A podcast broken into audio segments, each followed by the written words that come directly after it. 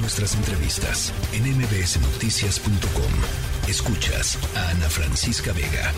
Y en la línea telefónica Arturo Espinosa, abogado y consultor en temas electorales y legislativos, director de Laboratorio Electoral. Arturo, me da mucho gusto platicar contigo. ¿Cómo estás?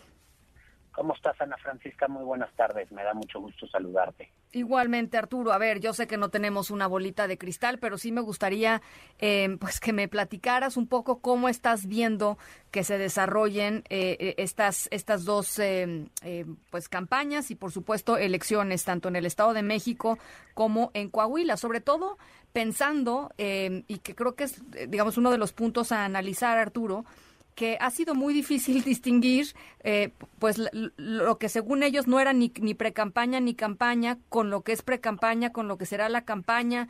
Es decir, creo que eh, estamos dirigiéndonos a, procesos legislativos probablemente pues muy eh, impugnados.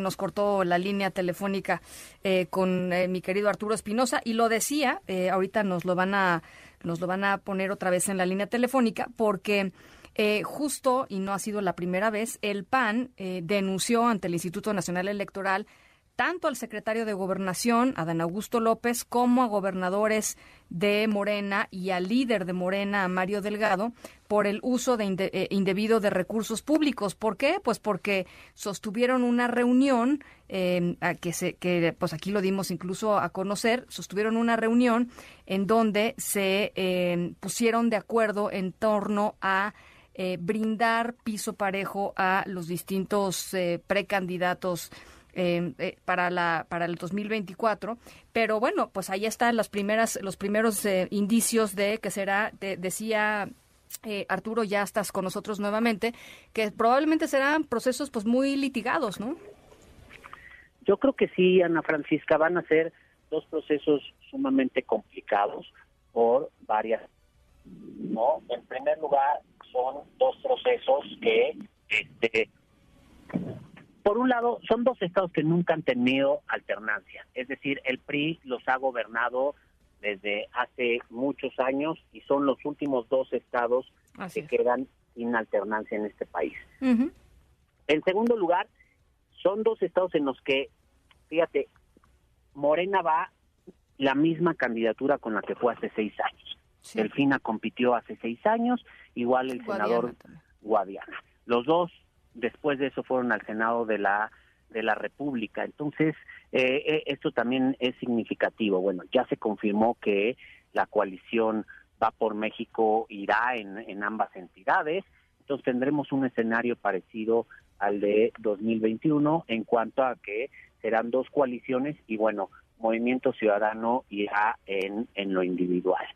Además, también creo que algo, un detalle importante, en los dos casos, que algo que va a pasar también en la elección federal del próximo año, las autoridades electorales locales acaban de renovar a su presidencia, es decir, el Instituto Electoral del Estado de México como el de Coahuila tienen una presidenta y un presidente nuevos recién designados que irán directamente a su primer proceso electoral, lo cual creo que también pues, pues va a ser una prueba bastante importante y son las últimas elecciones que se hacen con el marco legal vigente, ¿no? Para las próximas ya va a haber, eh, ya va a entrar en vigor esta reforma del Plan B que me imagino que el Senado votará y, verá.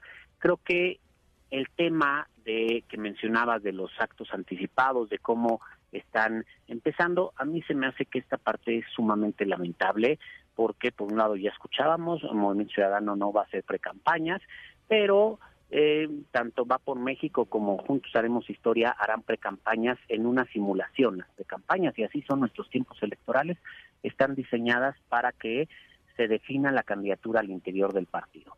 Y aquí la verdad es que no hay nada que definir, en, los dos casos ya ya se sabe cuál va a ser la candidatura, así es que serán simplemente simulaciones de campañas anticipadas en los cuales pues veremos si la autoridad electoral les permite que sigan con esta simulación o, pone ciertos límites que ya están establecidos en la ley y, los hace valer. Entonces creo que vamos a ver muchas cosas que van a ser el preámbulo de lo que estaremos viendo en 2024.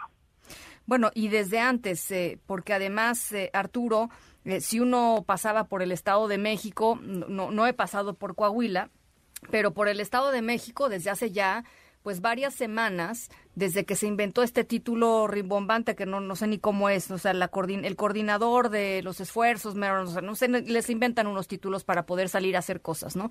Estaba, estaba tapizado, por ejemplo, en este caso, de la cara de Alejandra del Moral, ¿no? De quien será eh, de quién es la precandidata de la, de la alianza PRI-PAN-PRD, eh, y todo esto, pues, pues, sin castigo, o sea, todo el mundo como que le sigue dando la vuelta a, las reglas electorales, este, y pues no pasa nada, Arturo, o a, veces ha pasado, pues. Desafortunadamente así es. Digo, por un lado, creo que nuestra legislación es bastante estricta, marca tiempos muy, muy definidos, quiere que esos tiempos se acoten a ciertas cosas y la vida política del país va muy por delante, ¿no? En ese sentido, a mi parecer, las autoridades electorales han sido sumamente permisivas y sumamente tolerantes, han tolerado esta simulación. Justo yo también recorro bastante las carreteras del Estado de México. Ayer, ayer las recorrí y ya no me tocaron ver los de eh, Alejandra del Moral, sino me tocaron ver los de los espectaculares de Delfina y, y está y, y, y eso es en lo que vivimos. Lo, lo, lamentable de esto es que pues es algo que estamos viendo también en quienes aspiran a la presidencia de la República en 2024 y ya estamos viendo que se está normalizando que nuestra legislación esté eh, se quede atrás en ese sentido. Lo lamentable de esto es que acabamos de tener una reforma electoral y ni uno solo de los partidos políticos siquiera propuso cambiar esto, ¿no? Tremendo, o sea, todos lo dejaron así, entonces estamos viviendo ya en una situación de bastante tolerancia y bastante simulación que creo que no le hace bien al Estado de Derecho y a la certeza dentro de las elecciones. También creo que un punto importantísimo, Ana Francisca, es cuidar cómo va a estar el gasto del dinero. Creo que van a ser campañas en las que se va a derrochar grandes cantidades de dinero y hay que estar pendiente de esta parte. Lo estaremos conversando. Eh, te agradezco por lo pronto este comentario de arranque, Arturo.